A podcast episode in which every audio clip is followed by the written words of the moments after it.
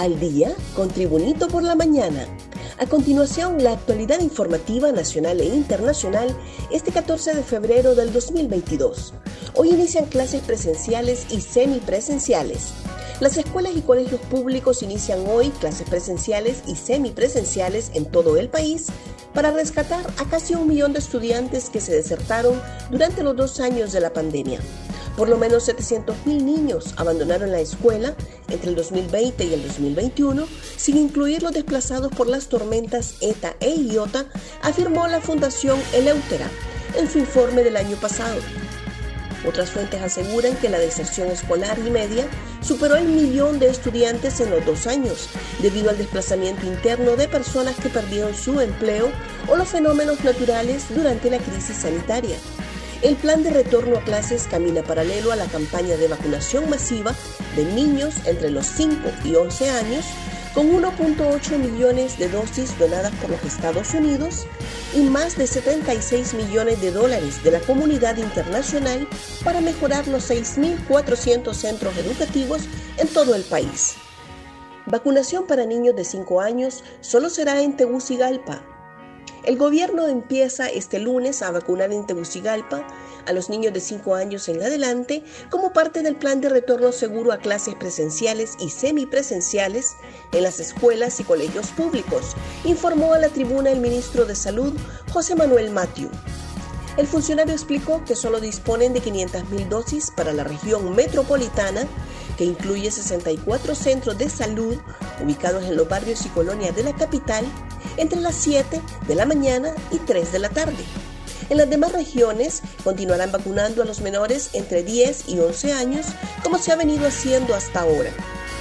El funcionario aseguró que está a la espera de más dosis para menores de 5 años, pero aclaró que por ahora solo la empresa Pfizer está produciendo esa vacuna. Designado presidencial anuncia despidos de personal supernumerario. Todo el gobierno está lleno de instituciones supernumerarias. Se han creado ministerios con paracaidistas y zánganos que reciben dinero, mismo que al pueblo le serviría para comer, expresó el designado presidencial Salvador Nasralla en torno a la situación en el gobierno.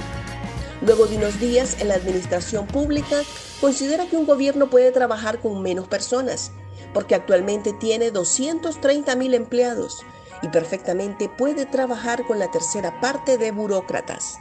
A criterio del funcionario, hemos encontrado un gobierno quebrado, comprometido con empleados que no trabajan, que no asisten y que por primera vez en 12 años asisten a trabajar en puestos que desconocen, pero que han estado devengando. Afirmó que viene una ola de despidos del personal sin funciones para disminuir el peso de la burocracia estatal. Alcaldía Capitalina invertirá 11 mil millones de lempiras para solventar la crisis por falta de agua. Con el objetivo de paliar la crisis, el gobierno municipal tiene previsto invertir mil millones en construcción de represas y microproyectos para enfrentar la crisis de agua en la capital, afirmó el regidor Carlenton Dávila. A los hogares capitalinos solo llega el agua tres veces al mes y en algunos otros lados dos veces hay sectores a donde definitivamente no sube el agua nunca y es la propia autoridad que los establece. Las autoridades edilicias, además de las represas del río Jacaleapa y San José, también analizan construir microproyectos para resolver la alta demanda de agua. Las autoridades municipales también evalúan siete sectores, como ser Agua Blanca, La Calera, la aldea Soledad, para evitar inundaciones en lugares de críticos o de alto riesgo de la ciudad capital. Un repaso al mundo con las noticias internacionales y Tribunito por la mañana. Los Rams conquistan su segundo Super Bowl. Con una dramática remontada final, Los Ángeles Rams vencieron este domingo 23 a 20 a los Cincinnati Bengals en su flamante Sophie Stadium y conquistaron el segundo título de Super Bowl de su historia. Un touchdown de su receptor estelar Cooper Cup a un minuto y 35 segundos del final dio el primer campeonato a los Rams desde logrado en 1999 cuando tenían como sede St. Louis, Missouri. Los Rams suceden así en el palmarés de la Liga de Fútbol Americano a los Tampa Bay Buccaneers de Tom Brady, con quienes forman un exclusivo club de franquicias que han levantado el título del Super Bowl en su propio estadio. Más noticias nacionales con Tribunito por la mañana. Se fugan 236 millones de lempiras del PANE. El saqueo del gobierno anterior dejó al Patronato Nacional de la Infancia con la fuga de 236 millones de lempiras de las arcas de esta institución, supuestamente para la merienda escolar, a pesar que no hay clases desde hace dos años por la pandemia del coronavirus, según documentos en poder de la tribuna. Los fondos fueron retirados a mediados de noviembre del año pasado en partidas de 3.3, 17.2, 33.0, 50.6 y 131.5 millones de lempiras con el conocimiento del sindicato de esta institución que curiosamente se ha llamado el silencio. Todo apunta a que los fondos fueron destinados a la campaña política del Partido Nacional o fueron a parar a los bolsillos de particulares, según la documentación a la vista de este rotativo y que habría sido recogida por la Comisión de Transición que nombró la presidenta de la República, Xiomara Castro, para los 100 días de su gobierno. Médico recomienda a la presidenta Castro cuatro días de reposo. La presidenta de la República, Xiomara Castro, se encuentra en buen estado de salud y está preparándose para retornar a sus labores normales esta semana, luego de que cumpla con cuatro días adicionales de reposo recomendados por su médico, Carlos Aguilar. La mandataria tuvo que ausentarse de sus labores luego de salir contagiada de COVID-19 pero siempre estuvo pendiente de su responsabilidad al frente del Ejecutivo.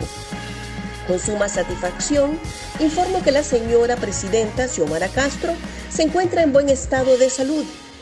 He indicado cuatro días más de reposo antes de reincorporarse de forma presencial a sus labores en casa presidencial, dijo en un tuit el neumólogo Carlos Aguilar. Captan brutal accidente que dejó un muerto y varios heridos en el progreso. La cámara de seguridad de una estación gasolinera captó la tarde de ayer sábado un brutal accidente de tránsito que dejó a una persona muerta y varias heridas a la altura de la aldea Guaimitas del Progreso y en la zona norte de Honduras. Informes preliminares del cuerpo de bomberos detallan que en el lugar del accidente se auxiliaron a ocho personas que resultaron con lesiones producto de la fuerte colisión entre un vehículo turismo y uno pick-up mientras que a los otros seis pacientes se les realizó transbordo con unidades de bomberos junto con la Policía Nacional al Hospital de El Progreso a la altura de la Quebrada Seca. Tras el arribo de los heridos, se reportó el fallecimiento de un hombre identificado como Lorenzo Orellana, quien no resistió la gravedad de las lesiones. Gracias por tu atención. Tribunito por la Mañana te invita a estar atento a su próximo boletín informativo.